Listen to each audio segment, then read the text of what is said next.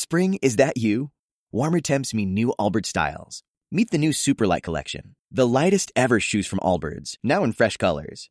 These must have travel shoes have a lighter than air feel and barely there fit that made them the most packable shoes ever. Plus, they're comfy right out of the box. That means more comfort and less baggage. Experience how Allbirds is redefining comfort.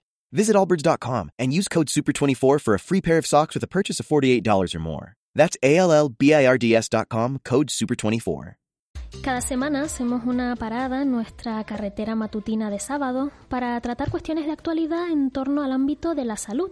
Hoy vamos a hablar de los efectos en la vista de las largas horas de exposición a la pantalla que además se han visto incrementados durante el confinamiento. Para hablarnos de ello nos acompaña al otro lado del teléfono doña Josefina Reñones, oftalmóloga y vicepresidenta de la Sociedad Canaria de Oftalmología. Muy buenos días, doctora. Buenos días. Bueno, a ver, entrando un poquito en materia, ¿cómo influye en la vista eh, cansada las horas delante de la pantalla? O sea, ¿se cansa la vista con tantas horas que pasamos delante de las pantallas? Pues sí, realmente nos viene, nos viene bastante mal para lo que llamamos superficie ocular. La superficie ocular tiene que estar siempre hidratada con la película lagrimal, es decir, con, la lágrima. Y cuando estamos mucho tiempo delante de las pantallas se produce lo que llamamos síndrome de las pantallas de visualización que consiste en que la frecuencia de parpadeo inconscientemente la disminuimos cuando estamos fijándonos en pantallas.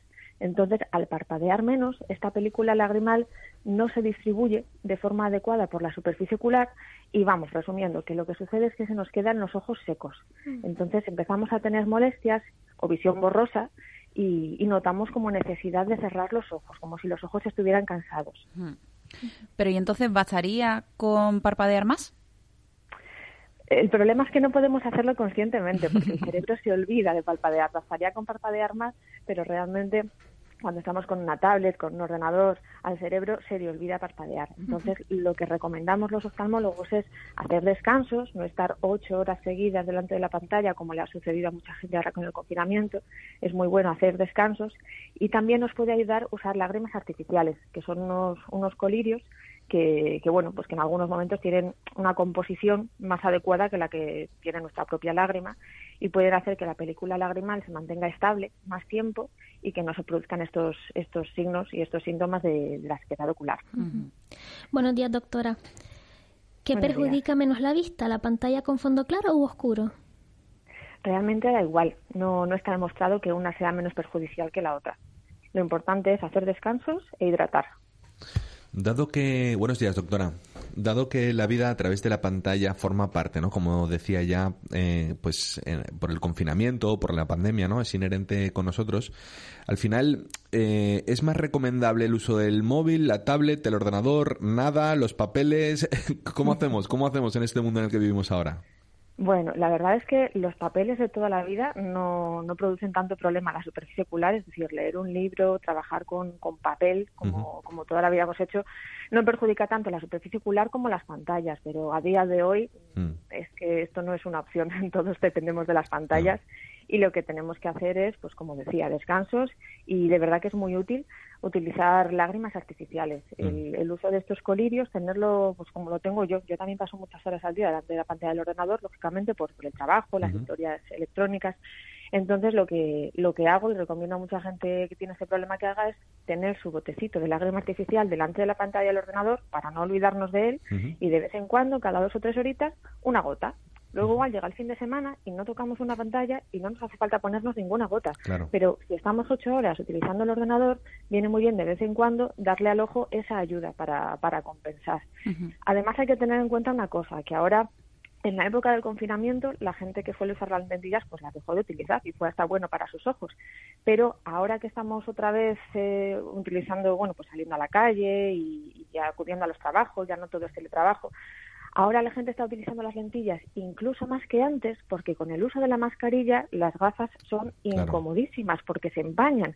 Entonces había gente que antes alternaba entre gafas y lentillas y ahora simplemente por el hecho de tener que llevar la mascarilla está constantemente con las lentillas y el abuso de lentillas también es muy malo para la superficie ocular. También, al igual que las pantallas, produce problemas de sequedad y problemas de la superficie ocular. Mm. Entonces, para gente que use pantallas y además use lentes de contacto, muy recomendable utilizar lágrimas artificiales. La verdad es que han aumentado muchísimo las, las consultas por, por esta razón, por problemas de la superficie Estaba pensando que, qué consecuencias eh, puede tener esto de la vista cansada. Porque nos hablaba de, de, que es una molestia, que se ponen un poquito rojos, pero ¿puede tener consecuencias graves a largo plazo?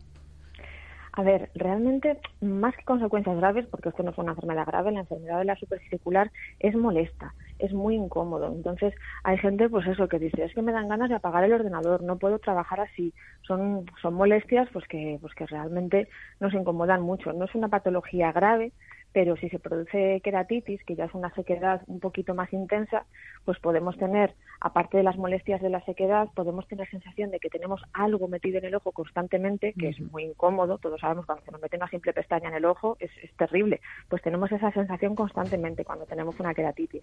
También se produce lagrimeo, que hay gente que dice, ay, pero ¿cómo voy a tener lagrimeo si me están diciendo que lo que tengo es sequedad? Parece contradictorio realmente una cosa lleva a la otra. Cuando el ojo está seco, el reflejo del ojo es empezar a echar lágrima, a lo loco, lagrimear. Pero si esa lágrima que tenemos nuestra, nuestra lágrima natural, no tiene la suficiente calidad, no basta para que el ojo seco deje de estar seco. Entonces seguimos lagrimeando y por eso necesitamos lágrimas artificiales, para que el ojo deje de estar seco y dejemos de lagrimear.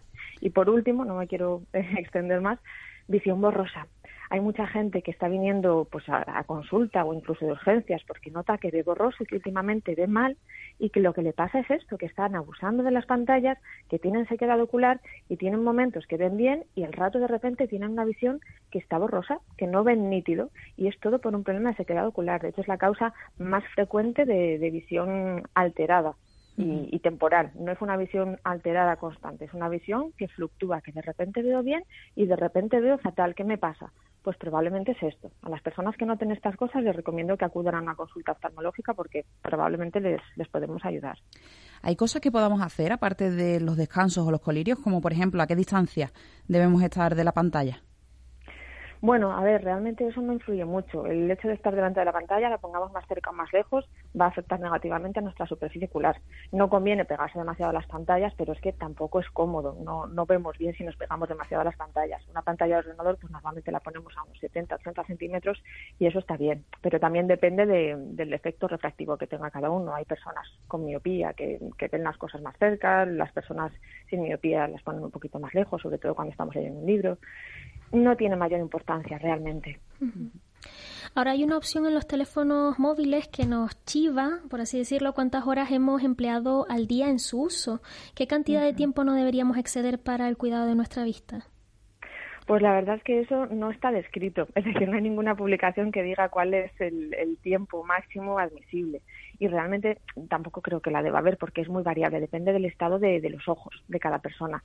Hay gente que tiene los ojos estupendos, que está fenomenal, que no tiene sequedad y que puede tolerar más horas al día, pues no creo que más de hecho sea bueno, pero vamos, que puede tolerar más horas al día y hay gente que ya tiene problemas de la superficie ocular que hasta dos horas al día se le puede hacer mucho. Entonces, pues bueno, dependiendo de, de los síntomas y de cómo esté cada uno.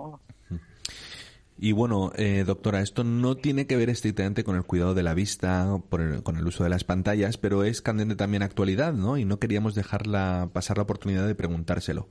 ¿Cómo afecta a la salud visual el uso prolongado de las mascarillas? Si afecta o no. Mm, pues esto que lo comentaba antes brevemente, nos ha venido fatal a, casi todos para nuestros ojos, sobre todo a los que tenemos problemas de sequedad ocular.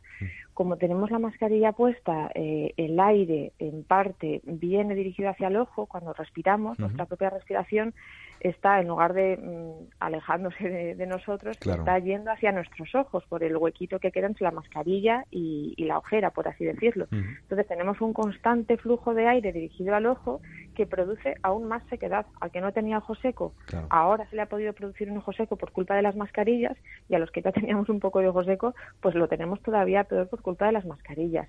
Y además se están viendo también con el tema de las mascarillas no, mm, no está publicada la relación, que yo sepa, pero más temas de blefaritis. En general los, los párpados están más irritados, están peor, sí que está viniendo más gente con problemas de superficie ocular, no solo de sequedad ocular, mm. desde que estamos usando las, las mascarillas. O sea que en la medida de lo posible lo ideal es descansar las mascarillas, pero claro, eso sí hay que usarlas, hay que usarlas. Ojalá, hay que usarlas, ojalá. Hay que usarlas. Claro, claro, no, y estaba pensando ya si, si estás comiendo un chicle de menta, entonces ya... Bueno, bueno, bueno. Uy, esto- sí, es terrible, cómo sus- se ponen los ojos, ¿verdad? Sí, sí, para arriba.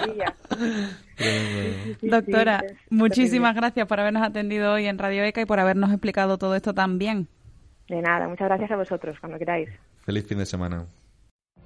What if you could have a career where the opportunities are as vast as our nation, where it's not about mission statements, but a shared mission?